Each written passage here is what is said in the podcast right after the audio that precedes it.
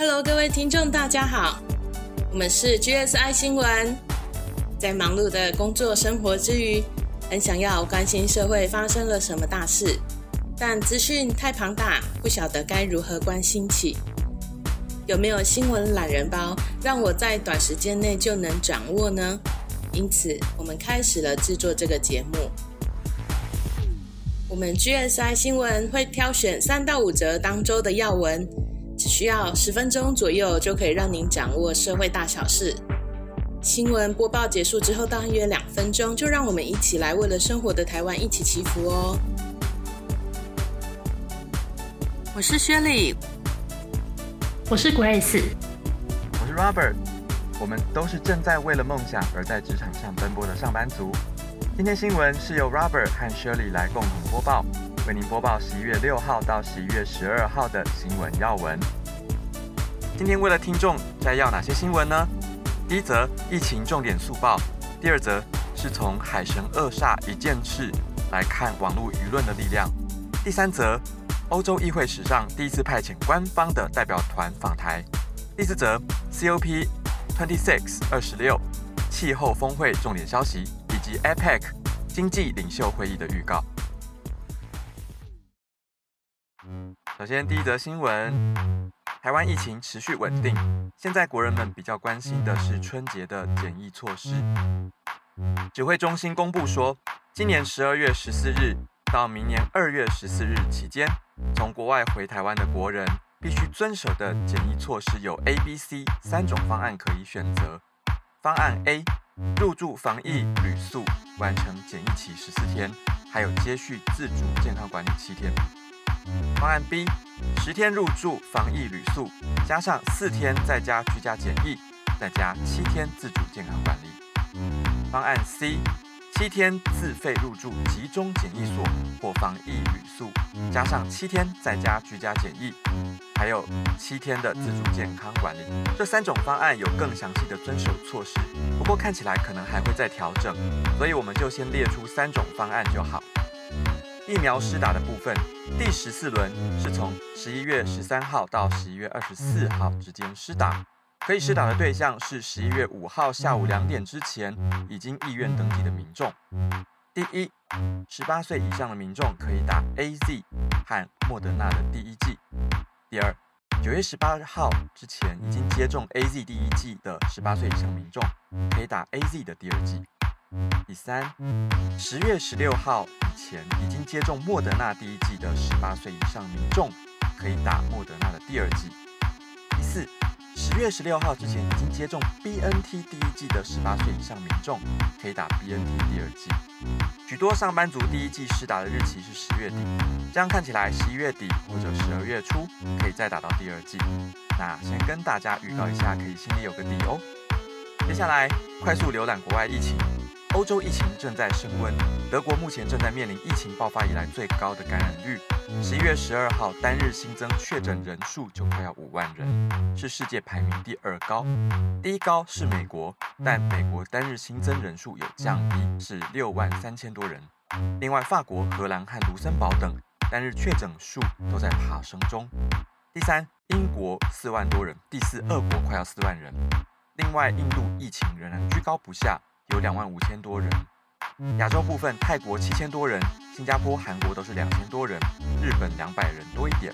WHO 十一月三号批准将印度国产的 Covaxin 疫苗纳入紧急使用清单。由于这种疫苗易于储存，预计将能够使穷国的武汉肺炎疫苗的可用数量大增。好的，第二则我们来关心一下国内的要闻。台中一名逢甲大学的大一宋同学，因为开车擦撞 Maserati，对方车上三人对不断道歉的宋男拳打脚踢、猛踹，还持棍棒殴打，导致宋男颅内出血、颅底骨折。十二号刚清醒过来，但我们可爱的远景说，抵达现场的时候没有看到殴打场面，所以不将恶煞门视为现行犯。当然，这样的处理并不妥当。所以后来该分局的分局长被记过，侦查队长及派出所所长都调离现职。这则新闻引起舆论哗然，网友去起底原来主嫌张楠是彰化百贵食品的富二代，因此就有超过六千名的网友灌爆工厂的 Google 评价，使他们的星星掉到一分。Jelly 就说他的弟弟看到新闻也说我也要去给他们复评，甚至更有网友在脸书社团发起下架活动，要求将百贵食品从所有的通路上下架处理。各大通路已经陆续出面回应，目前各大通路包括 Seven Eleven、全家。莱尔富、美联社、家乐福等超商卖场皆已出面回应，店内并没有贩售百贵的产品。原本在虾皮上有贩卖的，也已经不再贩售了。抵制百贵食品的浪潮越烧越大，更有人投诉彰化县政府，向县府报告，百贵食品的工厂盖在农地上是违建。调查后，十二号下午，彰化县府已经勒令停业。哇哦，现在真的变成网络时代了。因为网友们抵制，断了工厂所有的销售通路，让一间不算小的工厂停工。十年前应该不可能有这样的事情吧？网络的力量真的很大呢。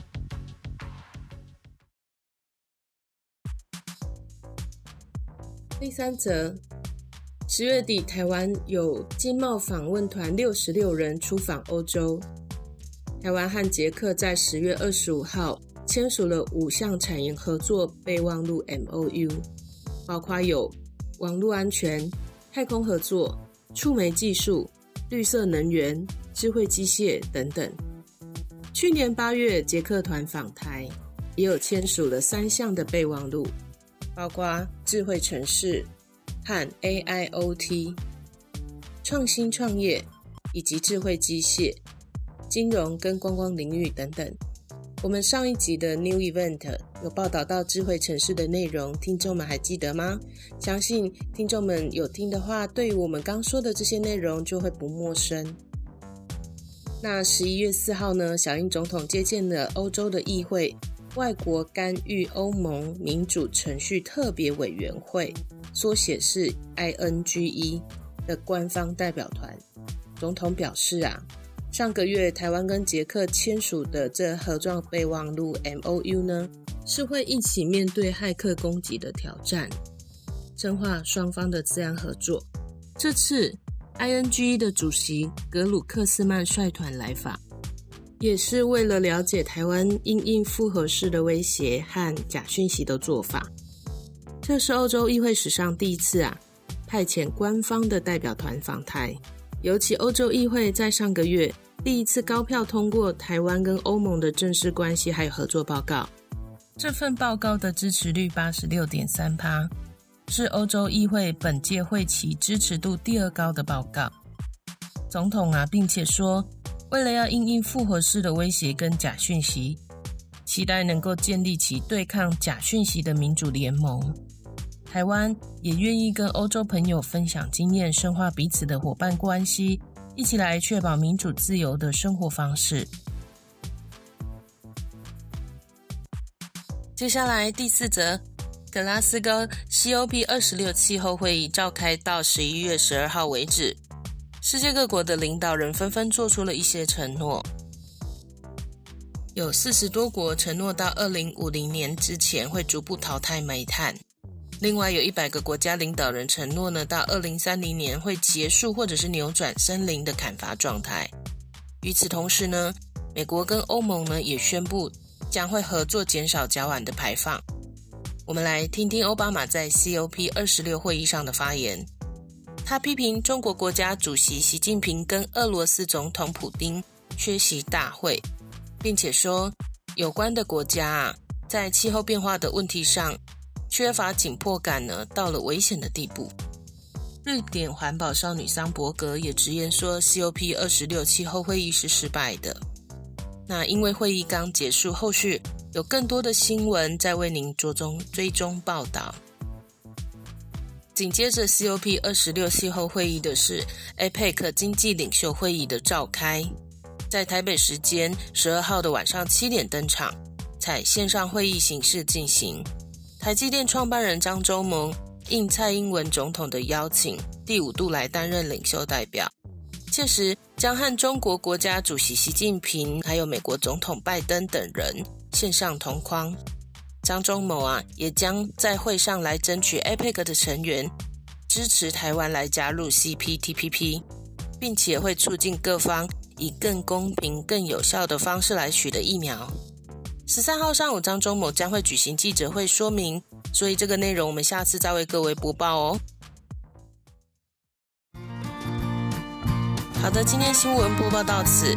如果你喜欢这个节目，欢迎到 Apple Podcast 给我们新闻懒人包职场聊天室五星评价，并且留言给我们鼓励哦。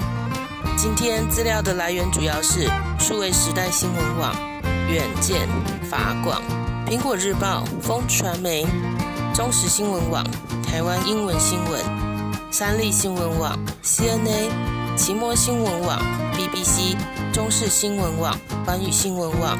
自由时报新闻网、中央流行疫情指挥中心记者会，那我们下期再见喽，拜拜。接下来会帮这些新闻祷告，因为人的界限就是神的开始。那些超过我们能力所能处理的问题，也请神来帮忙。这也是每个人都可以为这世界做的事。不过，如果信仰不同，也非常感谢你听到这，我们就下周见喽。亲爱的神，很感谢国人持续施打第二剂疫苗，疫情也持续稳定。那有句话提到，危机中能让人快速的成长。台湾在维持民主上验证这句话，因为常需要面对复合式威胁和假消息、骇客的攻击，而发展相关技术。那也因此有了跟欧洲合作的机会。那很感谢能够得到另外跟国外一起进行五项产业的研发，还有受邀到 APEC 经济领袖会议。那希望有机会可以加入 CPTPP，以公平有效的方式取得疫苗。那在此之前，台湾的疫苗供给多半是各国捐赠和民间团体购买的，但没有想到这些数量却已让我们七成的民众是打第一剂疫苗，那这个第二剂也达到了三成的覆盖率，这真的是神迹，很感谢神。那前几天发生在台中的暴力事件，看到新闻的时候真的好心疼，因为他还是一个孩子，希望伤者身体早日康复。那希望暴力事件能够降到最低。其实我们在学校或职场当中，也有可能遇到冷暴力、言语暴力或情绪勒索等这种霸凌。那其实所有的问题起源都是因为爱。当我们内心如果充满爱的时候，开心的时候，幸福时，就完全不会想要怎么让别人心情不好。所以，希望我们社会风气氛围能够成为一个不断传递爱的善的循环。那如果有听众因这些无法抗力而身心灵受伤，请神能够医治那些人看不到的伤口，让我们能充满耶和华神的力量。感谢的祷告是奉得圣主的名。